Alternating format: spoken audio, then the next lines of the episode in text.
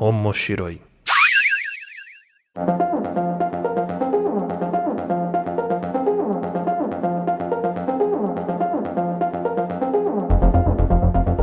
Olá a todos, sejam bem-vindos ao Omoshiroi, eu sou o Luiz Runzuki e estou aqui hoje recebendo novamente o Takashi. Tudo bem, Takashi?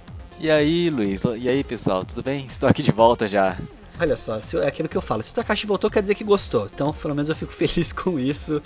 E o Takashi está aqui no Moshiroi, onde nós discutimos sobre assuntos relacionados a animes, mangás, universo otaku, cultura japonesa no geral.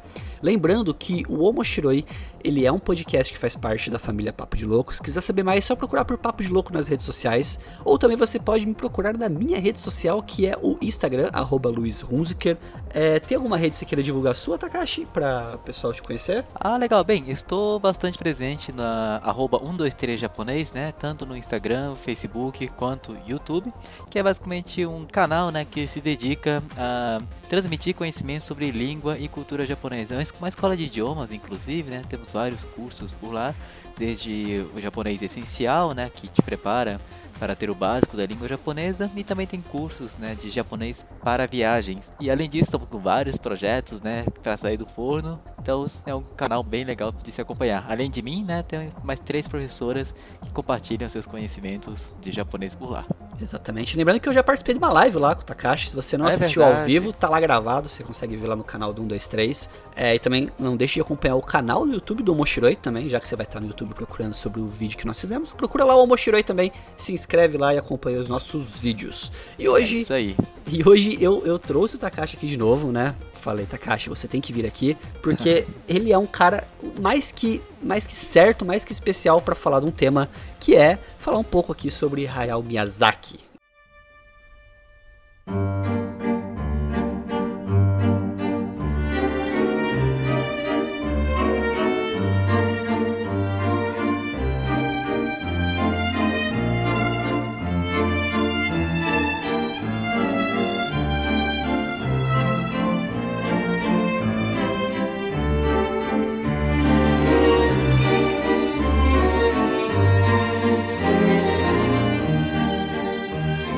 Você falou um pouco ali do 1, 2, 3 japonês. É, tem mais alguma coisa que você queira citar sobre o 1, 2, 3 ou não? Não, do estranho japonês. Ah, bem, é, somos bem, bem ativos, né, no, nas redes sociais para transmitir é, conhecimento sobre língua japonesa. E também, caso você tenha interesse em outros idiomas, né, um dos três japonês faz parte, na verdade, né, de uma de um conjunto maior que se chama um dos três idiomas, em que é ensinado, né, língua é, italiana, espanhola, francês e japonês. Então são quatro idiomas que são ensinados, né, pela mesma empresa. Então, caso você tenha interesse além da japonesa, ou caso você já seja fluente em japonês, não, não precisa mais aprender japonês, não. Tô aí para aprender os idiomas. Tem aí várias opções, né? Que é da mesma rede. Tudo bem? Olha só, eu não sabia disso. Agora, eu descobri agora. Eu acho que eu já tinha visto um, 2, 3, alguma outra coisa que eu não lembrava. Eu achei que era só coincidência. É, não, é, é a mesma empresa, né? Um, dois, três japonês, Ah. um, dois, três espanhol, um, dois, três francês e o do italiano é um, dois, três, mas se chama Itálica. Ah, entendi. Muito bacana, olha só. E é, como eu comentei aqui no começo, né? O Takashi é um cara mais que certo, mais que especial para vir aqui hoje falar sobre Hayao Miyazaki, sobre algumas de suas obras, né? Gente bater um papo meio franco aqui sobre isso, porque o Takashi podemos dizer que é um sensei aí, um cara especialista em Hayao. O Takashi é uma palavra que Não, não, encaixa. isso aí é um pouco demais, né? Não é pra tanto. Eu brinco que quando, sempre, sempre quando fala que é um especialista é pedir pra dar, pra dar coisa errada. Porque é sempre quando alguém vai chegar e falar assim, ah, mas o cara é especialista, mas o cara não sabe isso. Pois é, pois não é. são, ninguém é melhor especialista não em nada. Sim, sim, melhor eu prefiro não me comprometer com o título de especialista. E o, o Takashi, é, eu tive uma experiência, vou só fazer um disclaimer aqui, Takashi, falar um pouco sobre o motivo até de você estar aqui, né? É, eu tive uma, um cast que nós gravamos com o Takashi, né?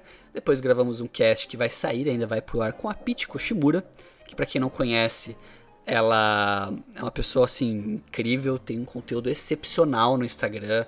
Ela, assim, uma pessoa maravilhosa, a Peach. E ela tem uma plataforma, né, de, Exatamente. de cursos. Eu não sei a pronúncia certa. É Mononoki a pronúncia certa, Takashi? A pronúncia é Momonoki, com Momonoki. dois M, Ah, é com M, né? M, isso. Momonoki, Tá. isso. Que significa pessegueira, né? O canal dela é Peach no Japão, Uhum. que é Peach em inglês, que é pêssego, né? E ela resolveu criar essa plataforma, né? De...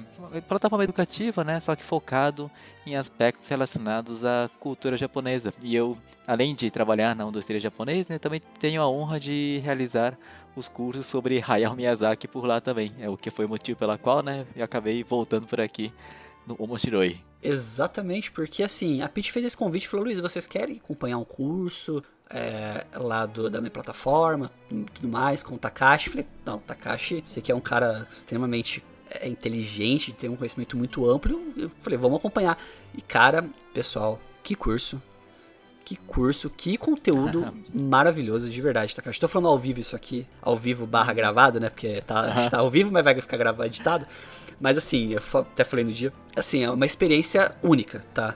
É um conhecimento ah, é privilegiado de conseguir acompanhar e entender esses detalhes, essas entrelinhas de Hayao Miyazaki, como diz o uhum. próprio curso, né, Takashi? É, exatamente. O nome do curso é Nas Entrelinhas de Hayao Miyazaki, né? Isso. E assim, é um curso que está disponível na plataforma do Momonoki.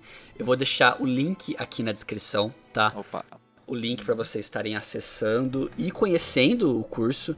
Dê uma lida na, na, na descrição do curso. Ele cita é, basicamente ali três filmes, né?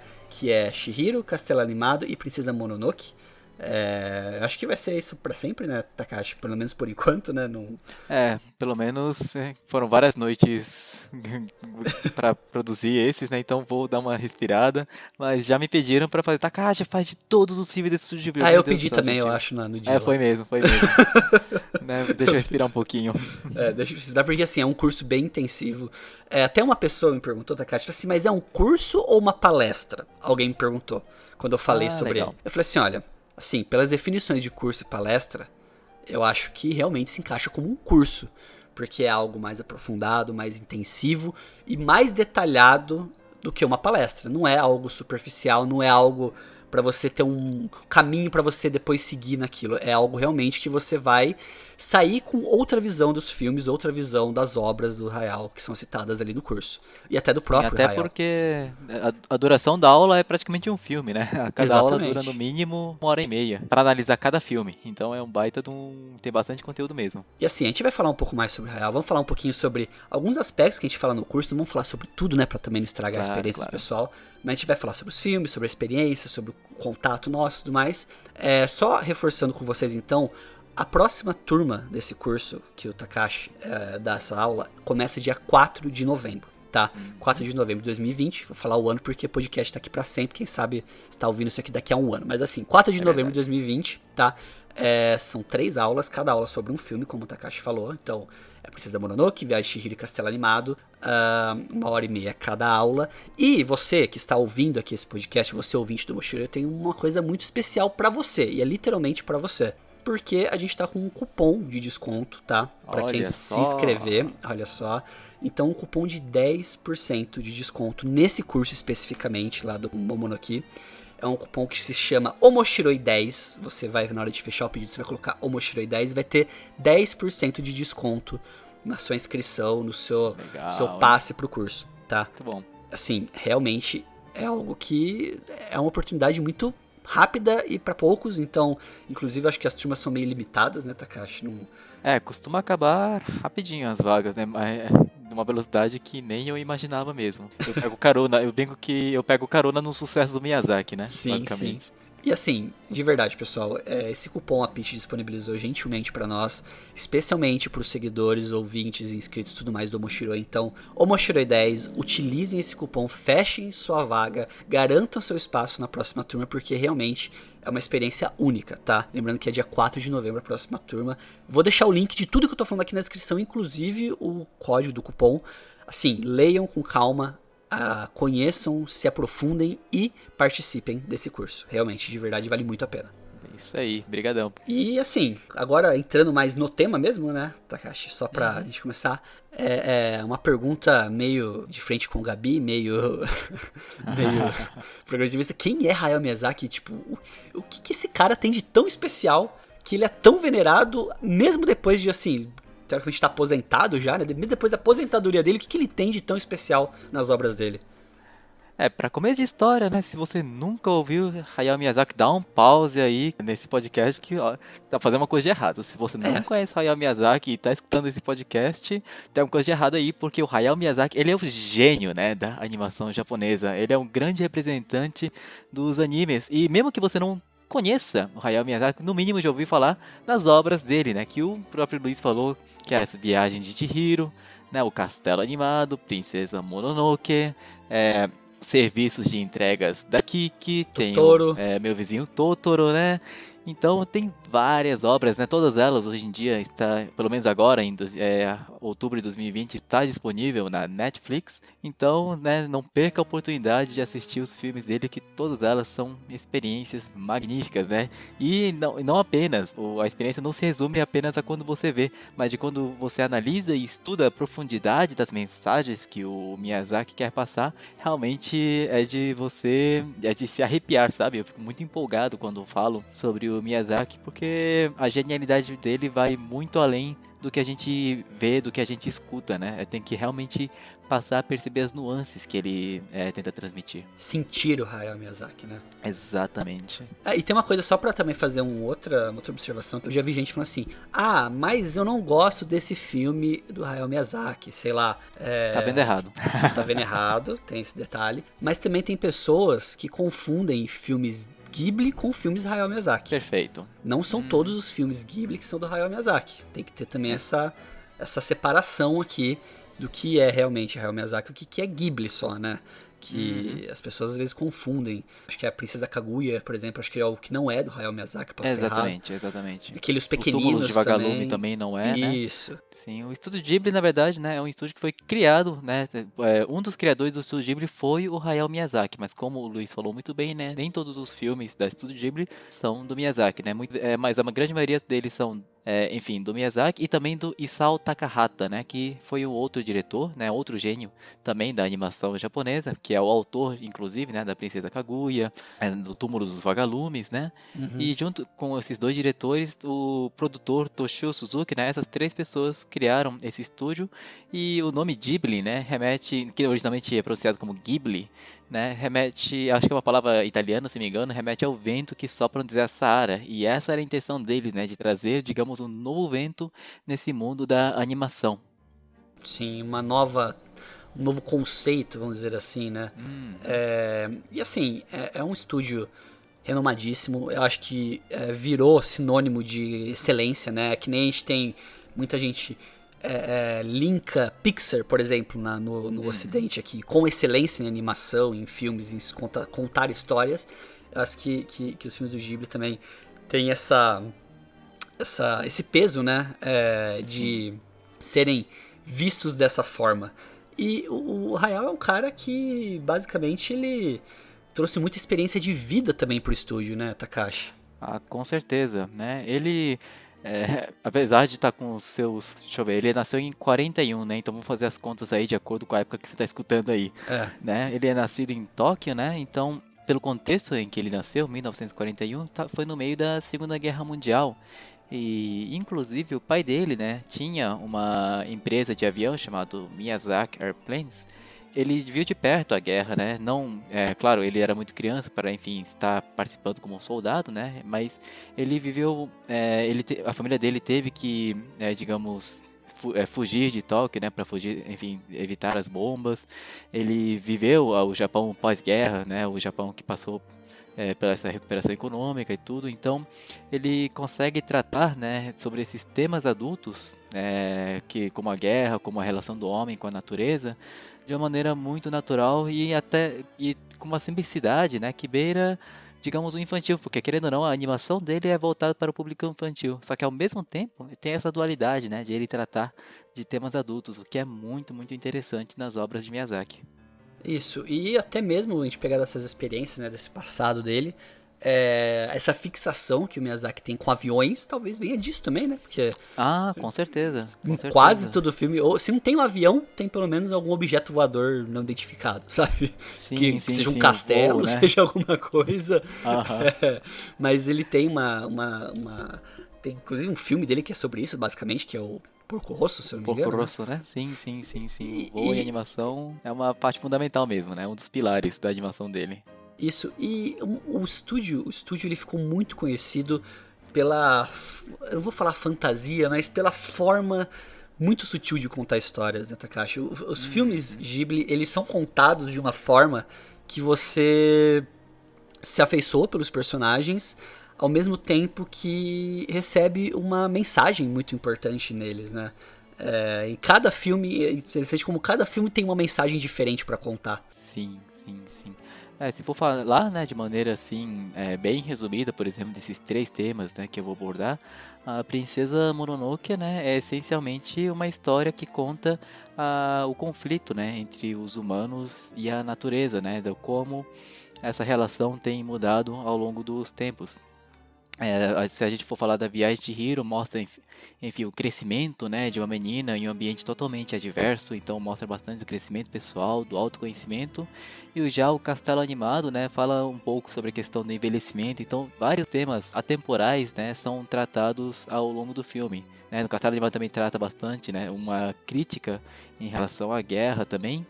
E outra coisa interessante, né, Luiz, é a questão do, do protagonismo feminino, né? Sim, é, As pessoas, apesar, por exemplo, Princesa Mononoke, apesar de ter princesa no filme, de princesa não tem nada, né? A gente tem a imagem das princesas da Disney, assim, né? Que espera, né? O príncipe encantado para salvá-las, mas na verdade é muito pelo contrário.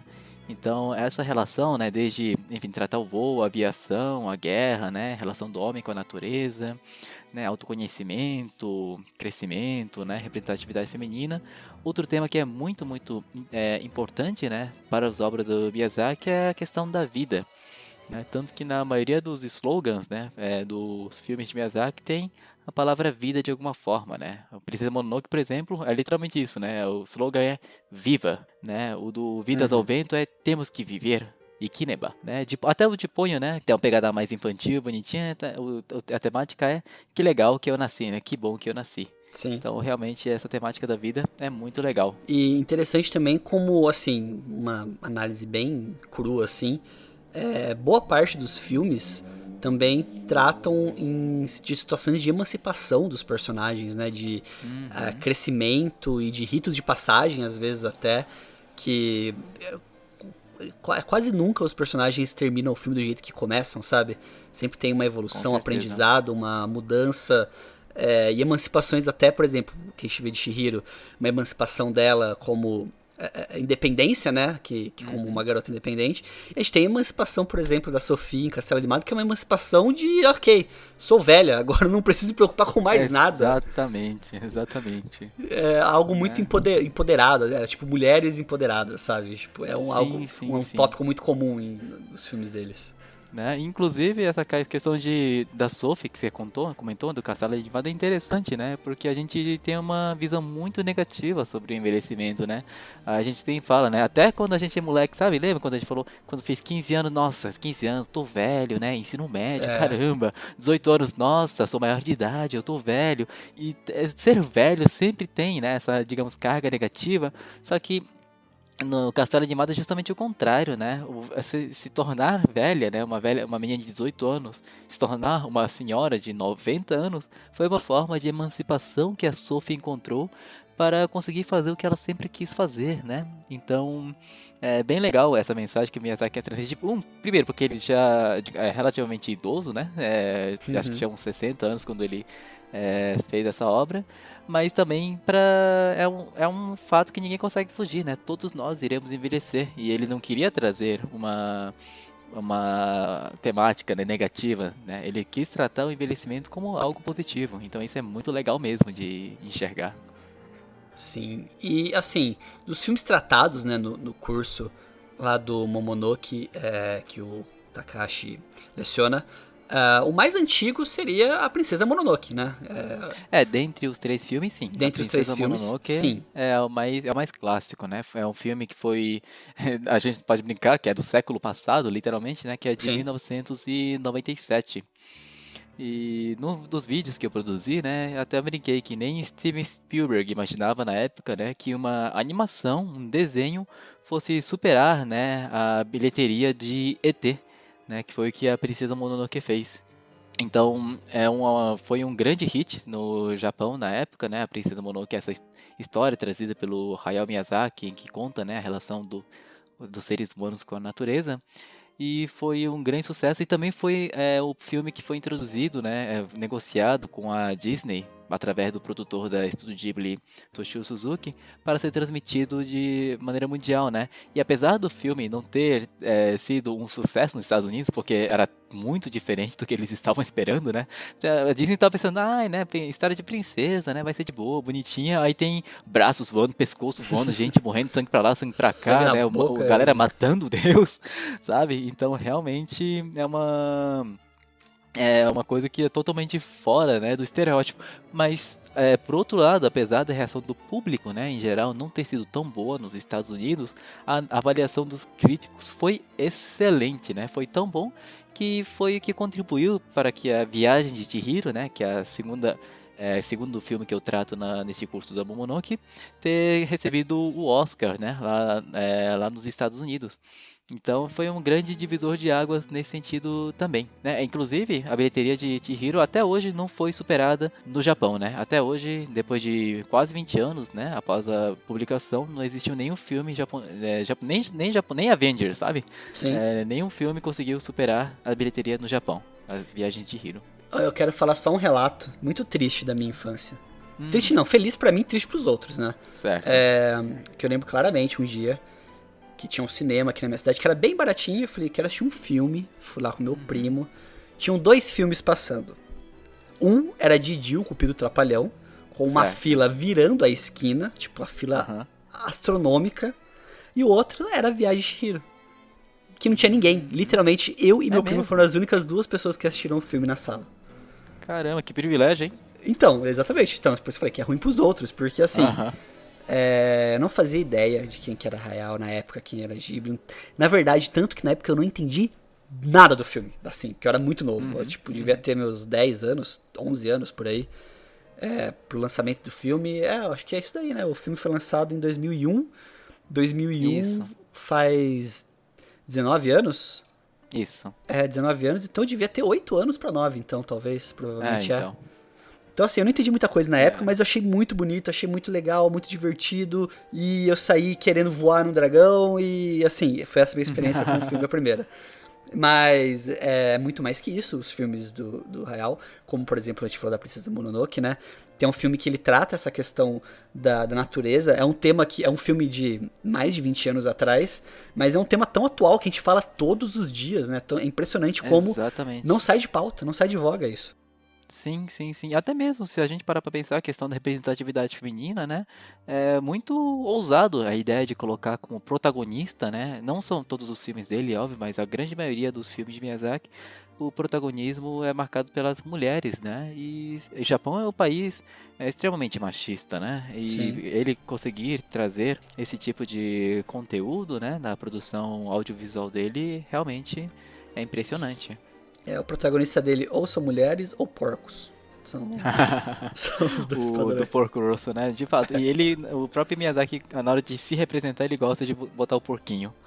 Pra representar a si mesmo. E assim, essa questão que a gente falou do Princesa Mononoke é muito interessante ver que não é também padrão de princesa Disney, que nem você falou, né? Não são personagens belíssimos, são personagens assim que tem um tom de realidade em cima deles, né? E tem um tom de, uhum. de veracidade do que eles são, tanto na personalidade como na aparência deles, né? É, ele trata muito isso. Não, totalmente, porque se a gente parar pra pensar, né, é, pelo menos, tem mudado, claro, né, mas se pegar, pensar nas princesas da Disney, são aquelas menininhas perfeitinhas, bonitinhas, né, sem defeito, né, uh, só que os filmes da Ghibli, o que é bem legal é que todos os personagens são muito humanos, sabe, é, tem as suas é, nuances, né, tem os seus defeitos, obviamente, a impulsividade, né, e tudo, como a, que é o caso da Sanda, Princesa Mononoke, mas elas são tratadas não de forma idealizada, mas da forma como elas são. Então isso é bem interessante a forma como que o Miyazaki trata. O Miyazaki, antes de tudo, é um grande observador, né? Ele, é, ele mostra um mundo de fantasia, mas pessoas reais vivendo nessa, nesse mundo de fantasia, né? Então é bem legal parar pra pensar nesse sentido também. E uma coisa também interessante é pensar assim, por exemplo, você pega as princesas Disney, é, princesas Disney, se você pegar uma princesa Disney, deixar ela careca, trocar só o cabelo, é a mesma, é a mesma fisionomia, uhum. basicamente. Uhum. Só muda o cabelo e a roupa, é basicamente isso. É, poucas são as que representam, a gente tem Clara Mulan, tem hum, princesa tipo sim, sim, Jasmine, por exemplo. É verdade. E inclusive uma coisa que é interessante, né, se for parar pra pensar, os dois, digamos, filmes mais vendidos da Studio Ghibli, né, pelo menos os mais conhecidos internacionalmente, é justamente a Chihiro, né, e o Castelo Animado, certo? E a Chihiro, né, me desculpe, mas ela não tem uma feição de princesa, ou pelo menos ela, ela não foi desenhada para ser a menina mais bonitinha, né, ou a mulher mais bela do mundo, sabe? Não, é, ela é uma menina ordinária, uma menina normal, só que ela é o, digamos, venceu, né, o prêmio da melhor atriz até hoje, sabe? Porque Sim. essa menina ordinária de 10 anos é o, a protagonista do filme mais vendido no Japão. E a mesma coisa para a Sophie, né? Claro que a Sophie tem as fases, né, dela jovem e tudo, mas também não é representado como aquele ideário feminino, sabe? E uma boa parte do filme ela passa na figura de uma senhora, né, de uma idosa. Então é muito legal ver, né, que é, é uma outra maneira de dizer, né, pô, você não precisa é, seguir, digamos, o padrão, né, para você conseguir é, atingir, né, grandes números, por exemplo. Então é muito legal parar para pensar nessa perspectiva também. E uh, até pra gente uh, conseguir analisar isso daí, o, Hayao, ele sempre tenta. São sempre personagens de vanguarda, personagens assim que uh, estão à frente do seu tempo, vamos dizer assim, é, em certo uhum. ponto, né? A gente. A Sam, por exemplo, é uma personagem que ela luta pelos ideais dela, ela, ela é independente 100% naquilo que ela faz e tudo mais. A gente tem a Shihiro, que é uma personagem que representa muito as crianças e os jovens da época dela, né? É, tanto nos hábitos, quanto nos gostos, tanto quanto na, na forma de enxergar o mundo, e isso vai mudando no decorrer da história. E a gente tem também a, a Sophie, que é uma personagem que ela não se encaixa nos padrões, né? Ela não, ela não, ela não faz questão de, de ser igual aos outros. É, que é algo que a gente sempre tenta fazer isso hoje em dia. A gente sempre quer se encaixar nos padrões, a gente sempre quer fazer parte de grupos, parte da, da de, de rótulos. De uma tribo, né? Uma tribo. A gente quer se pertencer, né, de alguma maneira. Exatamente. E assim, será que precisamos? Será que é, esse é o caminho pra gente ser, entre aspas, feliz, né? Uhum, é, é isso que é um tema muito abordado nos filmes dele. Não, com certeza. E são muitas sutilezas que são definidas, né? E inclusive são essas questões, sabe? São os pontos de conflito que eles às vezes têm é, na hora, né, de negociar, por exemplo, a distribuição nos Estados Unidos com a Disney. Por exemplo, né, o ideário feminino, feminino nos Estados Unidos é ser magrinha e tudo, sabe? Né? É, e na hora de eles fazerem, né, o cartaz da Kiki, né, do serviço de entrega da Kiki, o Miyazaki ficou super pistola, sabe, quando ele viu a versão que eles fizeram, porque eles mostraram o braço, os americanos, né, fizeram com que o braço da Kiki fosse fininho. Só que para Miyazaki isso não fazia o mínimo sentido, porque ela, é, a magia está sobre a vassoura e ela tem que ficar, né, controlando a vassoura. Então, inevitavelmente, o antebraço dela tem que estar, sabe, meio parrudo assim, meio musculoso, porque é necessário força para ela conseguir se, se apoiar em cima da, de uma vassoura. Ele ficou lá, como vocês não entendem, é óbvio. A menina, a menina tem que segurar em cima da vassoura, o braço dela tem que ser forte. Como é que vocês é, botam é, fino desse jeito, né? Ele falou, não, mas ah, não é magia, né? Para os americanos, é magia faz qualquer coisa, não. não. É, só que o Miyazaki, por isso que eu brinco, né? Que o Miyazaki é realista em alguns pontos. Apesar de ter uma magia, né? É uma magia mais voltada para a realidade do que uma coisa Fantasia, totalmente né? sobrenatural, né? né? Exatamente, exatamente. Então é bem legal, é, bem divertido também quando a gente passa a entender esses conflitos também. Uma coisa que eu fiquei até impressionado no, no curso do Takashi é que o Takashi ele traz alguns trechos de storyboard, né, do, do próprio uhum. Hayao, é, dos filmes. E uma coisa que eu percebo muito que a gente não dá valor é como o Hayao e como a equipe dele dá detalhe para cada coisa. Tudo tem ah, um não. significado, as coisas têm motivo, mesmo que mesmo que você assistindo não não vá perceber. Você só consiga é. perceber aquilo lendo o storyboard, mas existe uma razão, entendeu? É, não é só o que tá na tela. É, para pra pensar, né? O storyboard, por exemplo, cada trechinho, sei lá, representa 6 segundos, digamos assim. Só que a, pra gente são só 6 segundos na tela, né? Passou, ah, legal, bonito. E aí vamos, vida que segue. Só que para a galera do Estúdio Ghibli, são cenas que eles trabalham, sei lá, uma semana inteira se dedicando a esses seis segundos, por exemplo, né? Então, inevitavelmente, eles vão colocar muitas nuances lá dentro, sabe? Então, é, essa é a análise do, do storyboard é uma das partes mais legais, né? Porque tem um rascunhozinho, né? Feito, o desenho feito pelo Miyazaki e os comentários feitos por ele, né? E os comentários é, tem algumas coisas bem é, engraçadinhas, né, quando a gente para para pensar e dá para conhecer um pouco, né, do como que é a pessoa, né, o Hayao Miyazaki em si. Exatamente. E assim, é, os, dos filmes é, é, do Ghibli, eu tenho uma. Você mudou minha opinião, é, Takashi, em partes uhum. com o curso. Porque o meu filme favorito sempre foi Shihiro. É, sempre foi Shihiro, sempre gostei muito. Mas depois do curso, eu dou um valor muito maior pro Castelo Animado. Mas ah, assim, que legal. Muito maior, mas muito maior mesmo, sim.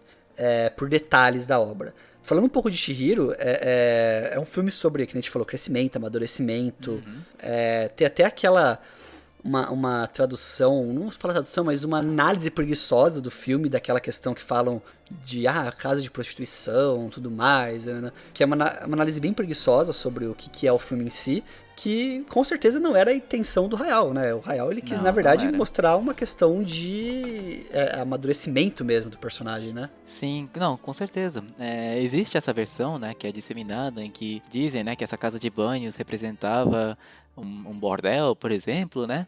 Isso aí, na verdade, foi uma abordagem sensacionalista que, inclusive, é, foi, digamos, teve o apoio do Toshio Suzuki, que era o, é o produtor, né? Não é o diretor, quem foi, mas ele estava por trás de tudo. É o cara ele cuida que do marketing, filme. né? E ele é um grande marqueteiro. Ele sabia que se criasse essa polêmica, o filme iria bombar muito mais. Então, mesmo ele sabendo que não é verdade, deixa o quieto. O cara é, o cara é safo, né? Mas o, a intenção do Miyazaki era justamente é, trazer uma criança ordinária, uma japonesa, digamos, é, menina japonesa de 10 anos, né? É, que está, digamos, é, não sei, sentindo vazio na vida, né? Que está deixando a vida levar. Inclusive, ele se baseou, né? Numa filha de um amigo dele. Chuto que ele não tenha tido uma boa impressão dessa filha do amigo, né? Porque a Chihiro, nas primeiras cenas, é uma menina, né? Toda preguiçosa, né? Mal educada, não sabe Quase agradecer. insuportável. É, então. Aí daqui pouco a pouco, né, ela é, tem, tem essa cena, cena muito icônica, né, em que ela chega lá, é, o Kamadi, né, quando depois que acontece toda a história dos pais dela virarem pouco, o Kamadi ajuda ela, arranja, é, dá todos os caminhos para ela conseguir um emprego lá, e na hora de ela se despedir, né, quase ela saiu sem dizer um obrigado, né, então ela, é, tanto que depois a menina que tava junto, vai falar, ô, oh, tu, tu, não vai nem agradecer o Kamadi, sabe, a, a Lin, né, e você vê que a menina é tipo super mimada, sabe nada da vida, só que depois do, dos dias que ela trabalha lá, né, e vê é, como que vê o valor do trabalho e passa a trabalhar em equipe, ela aprende, né? Na última cena, a, a primeira coisa que ela faz quando é liberado os pais dela, né? Ela é agradecer, né? A Yubaba. Então você vê um Sim. contraste, um crescimento muito grande da Chihiro mesmo. É bem legal você notar essas questões. Questão de perdão, de questão de, de não ter mágoa, vamos dizer assim, né, uhum. sobre as coisas.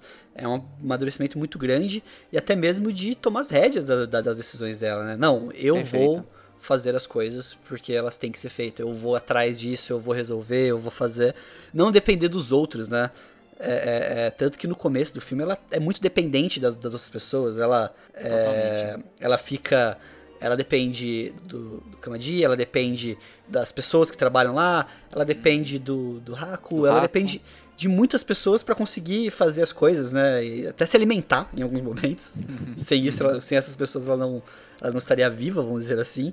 É, mas depois de um tempo, ela parte tipo, para decisões próprias da vida dela, né? Ela toma a rédea da vida dela. Passa a virar protagonista da sua própria vida, né? Ela era uma menina super passiva e tudo, e depois, né, passa a mostrar mais atitude, né? É bem legal mesmo, quando a gente para pra ver nesse, nesse sentido.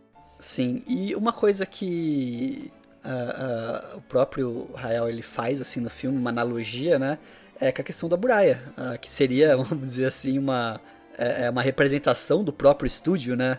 Uma, sim, sim, sim, sim. uma analogia ao que é estar dentro da, do estúdio Ghibli, né? exatamente. Inclusive, é, é mais, mais ou menos isso que de repente deu vontade, né? O pro, Miyazaki quando viu o filho da amiga. Nossa, ela podia trabalhar um tempo aí né, meu, na minha empresa para sofrer um pouquinho, sabe? E entender o que, que é, né? Aprender o que, que, é, que é a vida. Né? E de fato, né, o, dizem que o Aburaya, né, que é a casa de banho, é uma repetição do estúdio Ghibli. E, inclusive, tem algumas autocríticas envolvidas nisso, né? Porque você vê todo mundo lá dentro, né? Por, é, por exemplo, quando aparece o Kaonashi trazendo ouro, todo mundo fica doido, né? Bajulando, dando comida, né? E isso, é, indiretamente, é uma crítica ao dinheirismo que, de repente, estava é, prevalecendo na Estúdio Ghibli, né? Depois do sucesso da Princesa Mononoke, imagina, né? Estavam, conseguiram uma boa grana, né? Então as pessoas estavam muito, muito, muito é, sendo consumidos pelo, pelo capitalismo, né? E outra coisa também é os deuses que vão lá, né? De repente é uma representação dos próprios espectadores, né? Que no Japão tem uma palavra é, em que dizem, né? É que o, a versão brasileira, né? É cliente sempre tem a razão no Japão é mais do que isso, né? Cliente é Deus, né? Tem uma palavra assim, cliente é Deus. E aí, e... literalmente, né? é lá, é literalmente, os clientes são deuses, né? Então, de, é, talvez a representação dos deuses lá sejam dos próprios clientes, de eles de dos filmes que são produzidos pelo Estúdio Ghibli ser um momento de descanso, em que eles consigam esquecer do trabalho, de conseguir esquecer dos compromissos e apenas ir lá e relaxar e ser um, uma experiência única, né? Inclusive o Miyazaki, é, ele não gosta, né, dessa ideia de transmitir em streaming, transmitir é, em vender DVD, ele é super contra, porque ele valoriza muito a experiência dentro de, é, dentro de uma sala de cinema, em que é uma coisa que acontece lá e nunca mais vai voltar, né? Então ele valoriza muito essa intransitoriedade, né? Essa questão do viver o momento, sabe? Então, enfim, né, tem essa questão envolvida também quando se trata do Aburaya, que é bem legal também. Ele tem tanto esse negócio com viver o momento que, inclusive, no museu do, do estúdio tem passam cenas e, vamos falar assim, mini curta-metragens, né?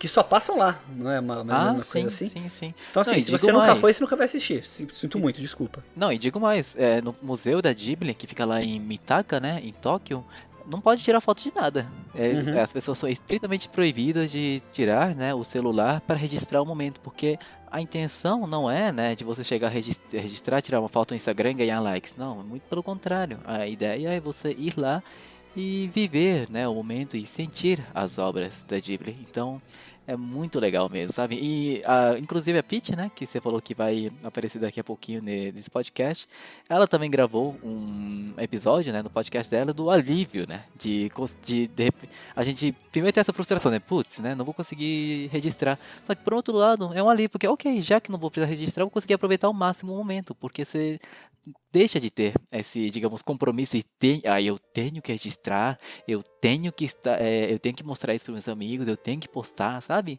E até que ponto isso é necessário, entende? Então, é uma visão muito, muito interessante Miyazaki também. É, eu fiquei um tempo com uma pira dessa, Takashi. De é assim, é eu tenho que registrar tudo que eu tô lendo, eu tenho que comentar pro pessoal tudo que eu tô assistindo, eu tenho que mostrar para eles o que eu tô fazendo, perguntar qual é a opinião deles. Uhum. E eu abri mão. Então, assim, Pessoal, desculpa, se vocês me seguem, vocês podem perceber que final de semana eu sumo da face da terra. Tipo, ah, não, tá certíssimo. Porque é um mini detox digital. Assim, eu estou com um tempo para mim, um tempo para minha esposa, um tempo para meus amigos, um tempo para realmente descansar. Que, querendo ou não, demanda, né, esforço você uhum. fazer isso e tem toda a questão de entrega e, e demanda e tudo mais. Então, Final de semana eu sumo, tá, gente? Às vezes eu apareço ali, mas no geral eu sumo final de semana. Dificilmente vocês vão me encontrar. Ah, eu diria que você está certíssimo. É, tem que ser assim mesmo. Senão, né, a gente fica consumido, né? Exatamente. E, e acontece uma coisa que é ressaca. Mas não ressaca de beber, ressaca daquilo que você gosta. É, é, você tá tão envolvido, você tá falando tanto, daquilo que você gosta, você tá postando, você tá falando, que você chega mais e fala assim, nossa, não aguento mais, não consigo assistir mais um episódio de anime, não consigo ler mais nenhum mangá, porque eu tô de saco cheio. Passei por isso é, por um tempo. Aquela, aquela armadilha, né, de quando você torna o seu trabalho algo que você gosta, você deixa de gostar porque virou trabalho, né? Exatamente. Então, então é mais ou menos esse o nível, assim, das coisas. Então, é, é muito importante isso. E, e, falando um pouco também dessa questão do, do, da casa de banho, né, de Shihiro, Você chegou a visitar onde foi inspirado, né, o Takashi? Ah, sim, sim, sim. Claro, teve, é, assim, né? Não que referência para Alboraya tenha sido uma só, né? Mas uma das referências do Aburaya é o Dogo Onsen, né? Que é um dos onsens, né? Que são as casas termais mais antigas do Japão. Fica na cidade de Matsuyama, em Ehime, caso tenha algum, alguém aqui, né, que esteja escutando lá do Japão, é um lugar que vale muito a pena é, visitar, né, apesar de ser bem interior, né, na ilha de Shikoku, é uma casa de banho super é, antigo, inclusive foi referência não apenas né, para Chihiro, inclusive lá tem os panfletinhos, né, que você abre as páginas e vê a comparação, digamos, das cenas do filme com a, as fotos do local, mas também foi um, uma referência também de uma obra literária muito famosa de Natsume Soseki que se chama Bochan, né, que é a história de um é, professor que foi até o interior, né, e vai tendo várias é, conflitos lá dentro, né? Uma, um clássico da obra literária japonesa chamado É o Dom Casmurro um... japonês. Exatamente, né? O, mais ou menos por aí. Então tem o museu, né, do Natsume Sosa, que é como se fosse Machado de Assis, né? Já aproveitando essa referência aí. Tem um museuzinho dele, né? Mostrando as experiências que o autor passou por lá. Então é bem legal. Chama Dogon Onsen. Exatamente. E outra coisa que...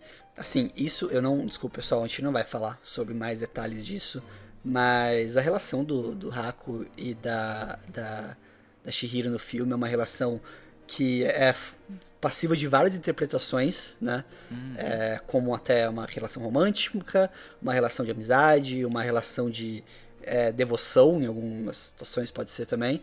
Mas no curso, com alguns detalhes do storyboard e tudo mais, o Takashi deu uma nova, uma nova dimensão para essa relação que, falar para você, pessoal, é eu não quero falar, porque se falar, estraga a aula do curso. Ah, é, é a cereja do bolo, né? Da a aula. cereja, a cereja do bolo da aula, sim. O segredo de Haku é algo que.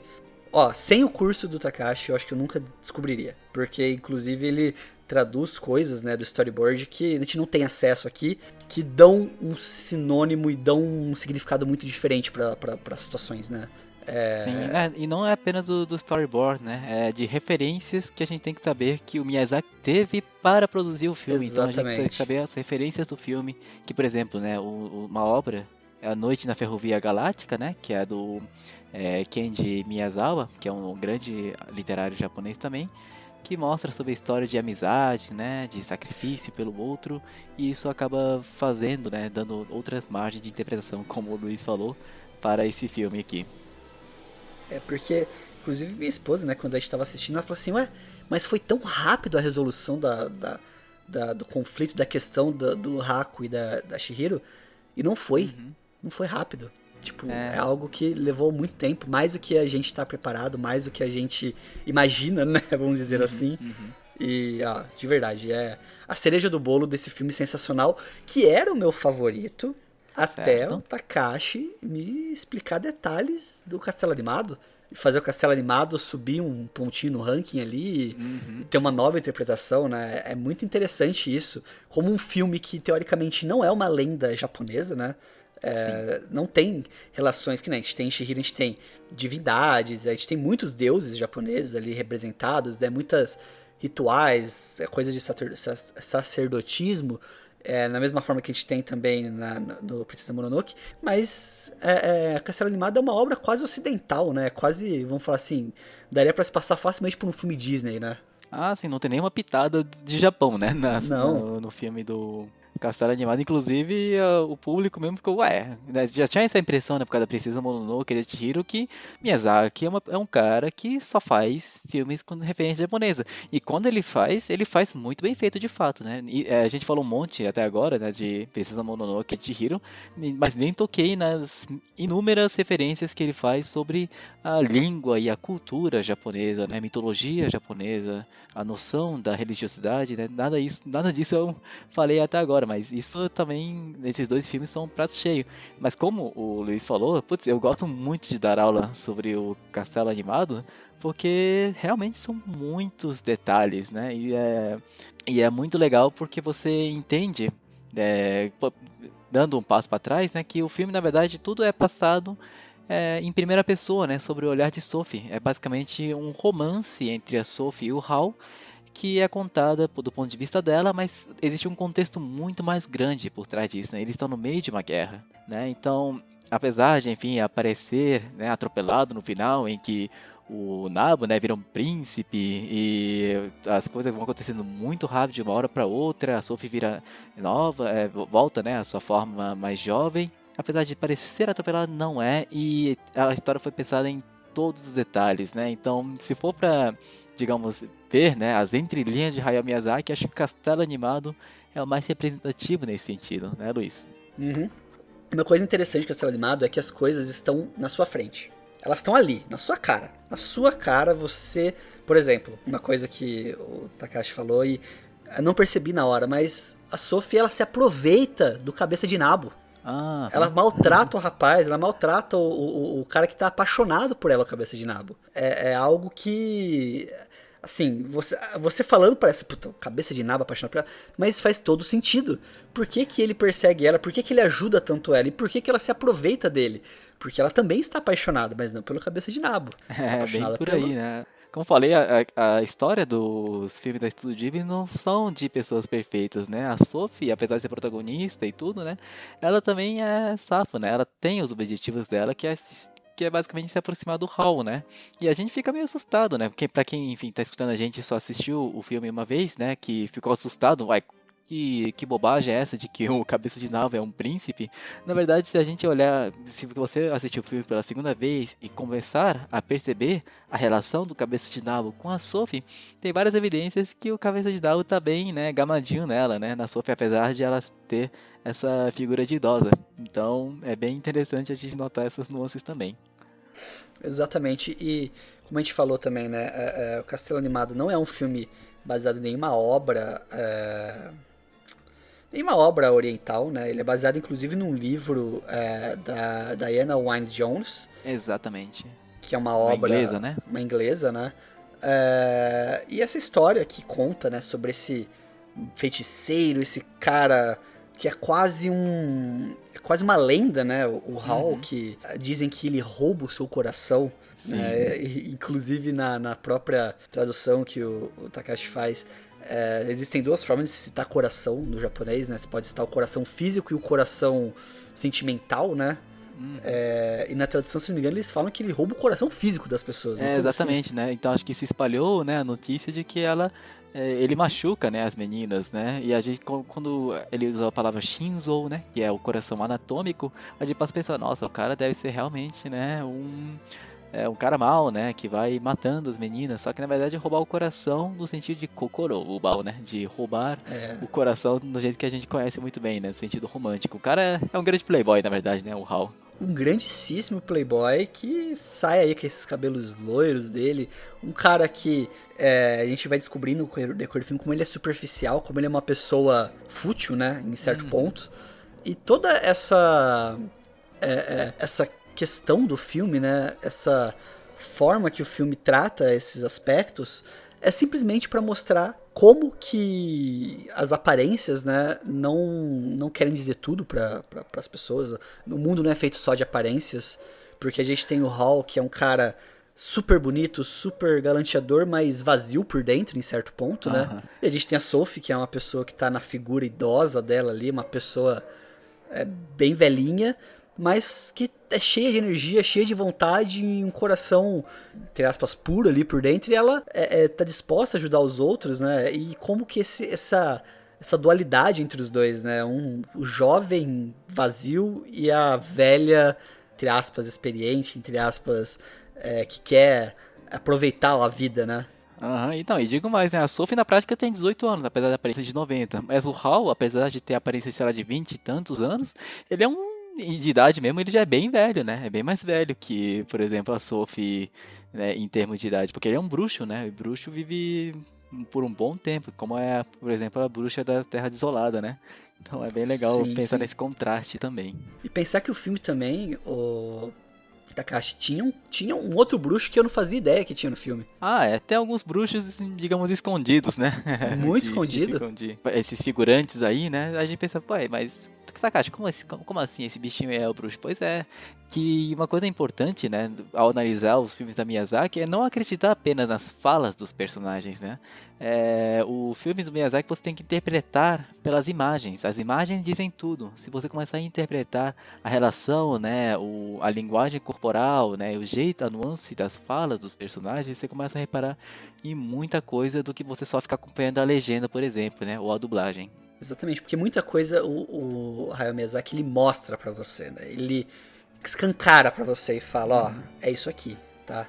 Só que eh, você tem que entender. Inclusive, se eu não me engano, uh, o Toshio Suzuki, né? Uhum. Acho que foi o Toshio Suzuki que quando falaram, ah, mas o filme é, o final dele é ruim, sei lá o quê. Uhum. Foi ele que ficou extremamente bravo, né? Quando. Foi, foi, foi. Fizeram uma coletiva de imprensa, né? Falando, nossa, mas como é que o filme termina daquele jeito, né? Os dois vivendo felizes para sempre. Não, não, isso aí não é cara do Miyazaki, né? O que é que aconteceu, né? É, aí o Suzuki, é, Toshio Suzuki não, gente, vocês não entenderam nada do filme. Como vocês conseguem interpretar que aquela cena final representa o final de uma guerra? Como está os mundos de hoje? Né? São várias guerras começam e terminam do nada. E ele falou que é justamente isso que eles retrataram no Castelo Animado. E eu digo mais, é, esse filme, né, foi criado em 2004 e é justamente naquele período que está tendo o conflito entre os Estados Unidos e o Iraque, tanto que foi o motivo pela qual, né, o pessoal da Estúdio Ghibli, o Toshio Suzuki, o, o próprio Miyazaki, não foram, é, não compareceram para receber o prêmio Oscar nos Estados Unidos, porque eles eram, estavam, enfim, tinham uma preocupação, né, com a guerra que estava acontecendo. E tudo isso, né, esse contexto histórico é, fez com que a temática da guerra estivesse presente no filme. Só que se você só ficar, né, assistindo é, pela primeira vez, eu, realmente é um filme. Não, eu não vou botar a culpa nos espectadores, né? Porque é um filme realmente muito difícil de entender, né? Você tem que ter um olhar muito é, acurado para entender todos, dar conta de todos os recados que o filme quer dar. Mas é, o filme acho que ganha. Fica muito mais interessante, né, Luiz? Quando você entende essas nuances. Tanto que fez o Caçado Animado pro Luiz, né? Passar da princesa da, da Chihiro em termos de preferência. Sim. Uma coisa, por exemplo, assim, mini spoiler do curso, não é uhum. a cereja do bolo, mas que muda totalmente a interpretação é quando você pega e fala, peraí, por que, que a princesa das a princesa não? Por que, que a bruxa das Terras Isoladas amaldiçoou a Sophie? Ah, sim, sim, sim, sim. Você fala, mas por quê? Por quê? Por quê? Ciúmes. É? Simplesmente, é, é, o motivo mais é, é, banal e mais comum de acontecer, de as pessoas fazerem as coisas, né? Por ciúmes. Sim, sim, sim. Não, é, extrapolando um pouquinho, né? Dá pra imaginar que é, nossa, mas é bruxa, né? Bicha mó velha, assim, mas na verdade não, né? O Hal também é velho. Ou seja, né? Inclusive eles é, estudaram na mesma, na mesma escola, né? Na mesma, mesma escola de magia, digamos Hogwarts, né? Do, é, do Castelo Animado, que era a diretora Madame Sullivan, né? Que é aquela senhora que tava de cadeira de rodas. Enfim, mas é, existem muitos indícios, né, no filme que diz que a bruxa da Terra Abandonada é a ex do Hall, né? Lembrando, gente, Hall é um baita de um playboy, né? Pegou todo mundo que aparece por lá. Uhum. Então, é, é, a maldição foi lançada por isso mesmo, né? Pela inveja da jovialidade da Sophie. E é só você pensar, o que, que a bruxa tanto quer no filme? Qual que é o objetivo dela? O que, que ela busca no filme? exatamente, né? Basta ver, né? O coração. O coração, o coração do Hall. Então, mas será que aí de novo é o coração físico? Será que ela misturou as coisas? Então, é, é isso que é muito interessante do filme, né? Você colocar camadas de interpretação em cima daquilo que está acontecendo. E acho que é, acho que dos filmes mais simples, como o Totoro, por exemplo, que é um filme tão simples, mas tão gostoso de assistir, tão como posso dizer, tão acho que é simples a palavra mesmo, um filme tão simples, tão gostoso de assistir como o Totoro, é, até um Castelo Animado, até um Shihiro, até um Princesa Mononoke, todos eles têm coisas para se extrair, tem coisas uhum. para se aprender, né, com o Hayao Miyazaki. É, todos eles você vai sair com uma nova perspectiva e às vezes esse empurrãozinho que Takashi dá no curso é o que você precisa para poder enxergar um pouco além, visão além do alcance ali sobre esses temas. Ah, não, sim. O para mim também é um grande aprendizado, né? Que a partir do momento que me comprometi com a Pitch e falar, beleza, vou fazer um curso sobre estudo Ghibli, eu também, putz, passei a estudar pra caramba, né? Li vários livros e eu também me redescubro ó, vários aspectos do filme que, que não conhecia, né? E tem uma fala, né, de um livro que eu li recentemente, que é o Zen e Ghibli, né? É basicamente umas, algumas trechos de conversa entre o Toshio Suzuki, que é o produtor da Studio Ghibli, com vários monges budistas. E é interessante por dois motivos, né? Um, porque a gente imagina, pô, os monges de budistas são aqueles caras, né, que né, não, curtem essa vida mundana, mas na verdade, muito pelo contrário, eles assistiram o filme da Ghibli, gostaram, o que mostra, a reforça ainda mais, né, que esses filmes não é só coisas só para criança, mas é interessante para os adultos também. Inclusive, um dos monges, né, o Sokyo Genyo, ele fala que as obras dos Ghibli são imprevisíveis, né, mas a história segue mesmo assim. E é o que a impressão que de repente, quando o Luiz de 8 anos assistiu uh, é, a Viagem de Hiro, né? Você viu e não entendeu Sim. nada, mas adorou. Só que assim, né? O que é a nossa vida? É justamente isso, sabe? É, quem diria que, não sei, né? Eu mesmo nunca imaginaria que estaria gravando um podcast falando sobre estudo Ghibli, que estaria dando um curso sobre isso, né? Então, as vidas são imprevisíveis tais quais são os filmes da Ghibli. Então, acho que esse é um recado bem legal a se dar sobre os filmes da Estúdio Ghibli. Acho que depois desse, desse recado aí do Takashi, não tem nem o que falar, mas é pra acabar o cast. já acabar, Vamos acabar com o cast já? Caramba. Não, tá enchendo o saco. Assim, é, realmente, é um recado muito bacana. Sim, é, sim, sim. é triste pensar que o Hayao, ele, é, depois de Vidas ao Vento, se eu não me engano, né, ele meio que aposentou. Acho que tá uma boata o negócio que ele vai fazer mais um filme, né? Não, é... ele, então, o Miyazaki ele sempre aposenta, né? Tanto Eu que Shihiro conhe... quase não aconteceu, né? Ele era, tava pra aposentar na época ali. Na verdade, desde a Princesa Mononoke, ou até antes disso, ele fala que é o último filme dele, sabe? Quando ele fez Princesa Mononoke, falou, nunca mais vou fazer filme. Aí fez a Beyond Hero, falou, esse vai ser meu último filme. Só que, né, entre... O que que aconteceu, né? Depois de Princesa Mononoke, teve Chihiro, depois de Chihiro teve o quê? Castelo Animado. Ele falou, não quero mais fazer fazer. Aí teve Ponyo. Depois de Ponyo teve o quê? Teve Vidas ao Vento. E agora ele está trabalhando num filme cujo título é Kimitachiwa do Ikiruka, que numa tradução, tradução livre, né, seria Como Vocês Irão Viver. Então, até a, o que vida. até então, né, é, vida, exatamente. O que até então estava no slogan, né, agora veio no título. E o quando né, no prefácio do livro que eu li, né, que é do Toshio Suzuki, ele conta, né, da experiência, da conversa que ele teve com o Miyazaki, né? Ele, eles estavam lá discutindo sobre o storyboard desse novo filme que está para lançar, né? É, e ele falou que perdeu as palavras quando viu o storyboard, né? Diz que qualquer elogio seria simples demais para esse storyboard que o Miyazaki falou. E ele fica pensando, onde é que o Miyazaki, né, guarda tanta energia nos seus 77 anos, né? Que era a idade que ele tinha na época. Então, uhum. né, vamos cruzar os dedos, né? Para que o Miyazaki esteja inteiro até ele conseguir produzir esse filme. Porque o Miyazaki acredita, ele, ele jura de pé juntos que ele vai morrer antes dos 80, né? Porque. é, não, mas é sério isso, porque sério? diz ele que ninguém da família dele passou dos 80. Então ele, ele acredita também que ele não vai morrer. E ano que vem ele faz 80 anos, né? Então. É bem. A gente vai, vai, ter que juntar umas boas energias, né? Para que esse filme seja lançado, né? Para, enfim, fazer parte do.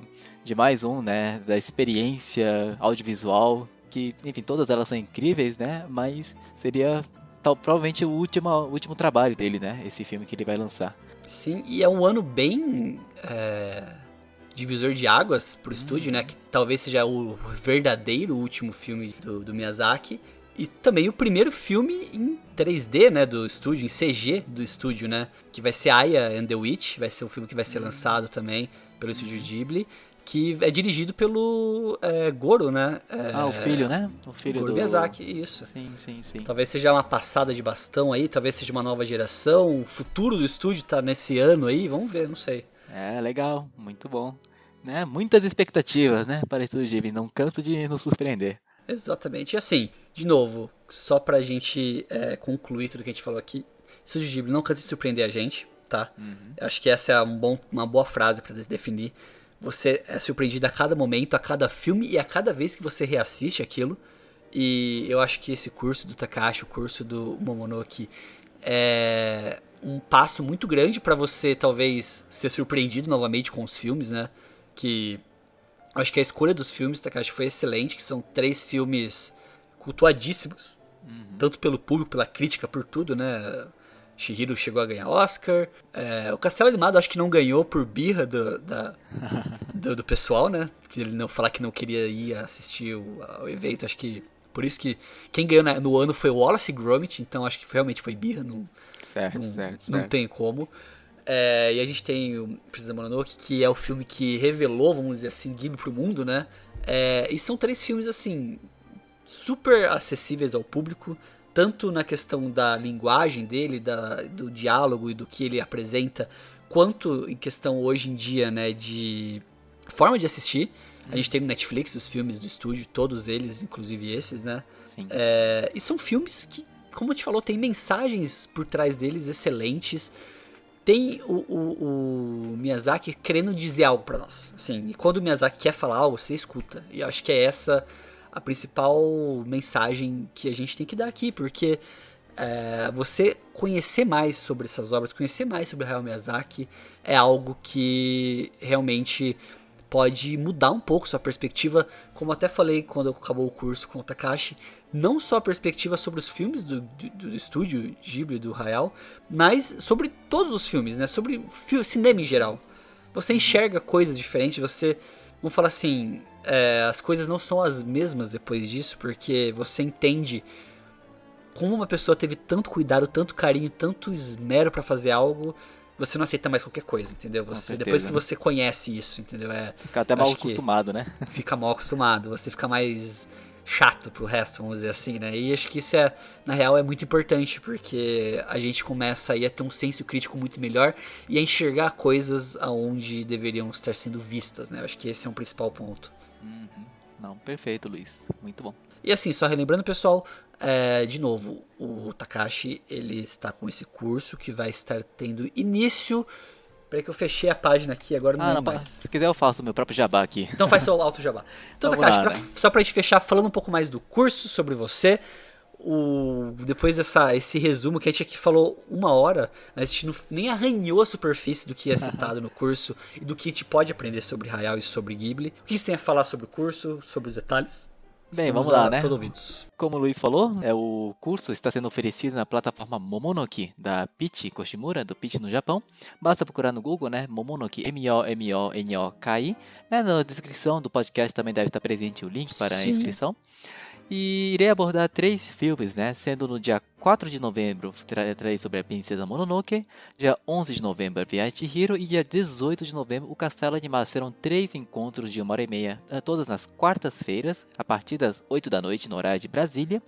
E cada aula durará uma hora e meia, né? Tendo uma, um momento de troca, de conversa, né? Após as aulas, para que possamos interagir. Né, Lembramos que temos o cupom de desconto, né? Que foi generosamente oferecido pela Pitch para que os ouvintes desse podcast possam se inscrever e aproveitar dessa oferta. E mais basicamente eu trato, né, o nome do curso é Nas Entrelinhas de Hayao Miyazaki e é um convite, né, para que vocês consigam se mergulhar, se aprofundar sobre todas as nuances, né, é, dos que são tratadas dentro desse tipo, como a gente abordou um pouquinho, né, nesse podcast de hoje. Então agradeço o convite do Luiz, né, por participar novamente nesse mono podcast Amoshiroi, né, e muito obrigado por virem até agora.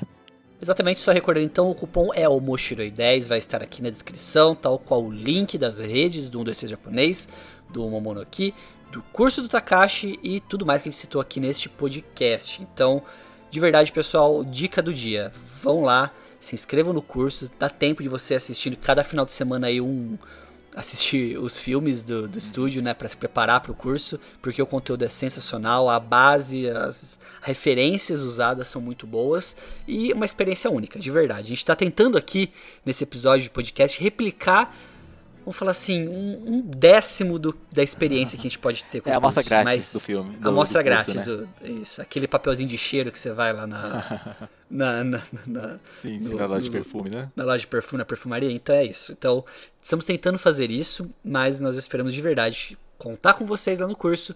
É, ficarei muito feliz de saber que vocês se inscreveram, utilizaram o cupom, foram lá e estão assistindo e ver o feedback de vocês né, sobre isso. Eu acho que, é, que nem você falou, surfando na onda do Hayao Miyazaki, né? Ele é um cara muito popular e só que é, é muita coisa que a gente ainda não sabe sobre o que ele tem a falar para nós, né? É muita coisa que a gente tem que realmente estudar. Eu acho que esse é o principal ponto, estudar sobre as obras para conhecer mais. E o Takashi fez esse trabalho para nós e está disponibilizando o curso para, vamos falar assim, sintetizar esse caminho das pedras para vocês conhecerem mais. É isso aí.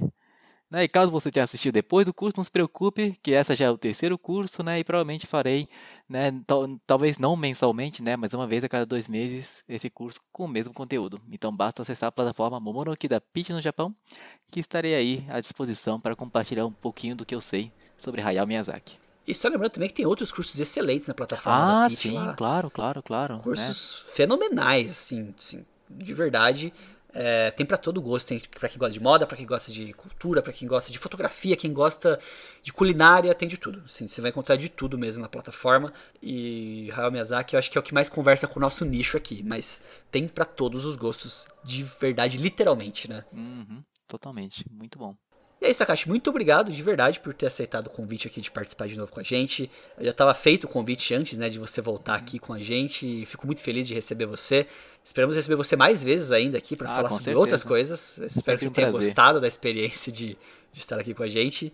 É, e é isso, pessoal. Espero que vocês também tenham gostado. Algum recado final, Takashi? Alguma coisa que você queira falar? Eu só tenho a agradecer a, o convite do Luiz, né, e a participação de vocês por estar ouvindo esse podcast conosco, né, o falar sobre anime e mangá sempre foi uma grande paixão minha, né, desde criança, e me sinto muito feliz e realizado, né, em ter espaços para que eu possa compartilhar um pouquinho do que eu sei é, e que eu tenho aprendido né, nessa jornada que junto com não apenas o Hayao Miyazaki, mas desses todos esses temas envolvendo a língua e cultura japonesa. Sempre um grande prazer. Muito obrigado. Beleza, eu que agradeço, Takashi. E você aí que ouviu esse episódio, se tiver algum comentário, crítica, sugestão, sei lá, qualquer coisa, boleto, manda lá pra gente no falecom.mochilei.gmail.com Boleto? boleto, é, é, pode mandar, se a gente vai pagar outra história.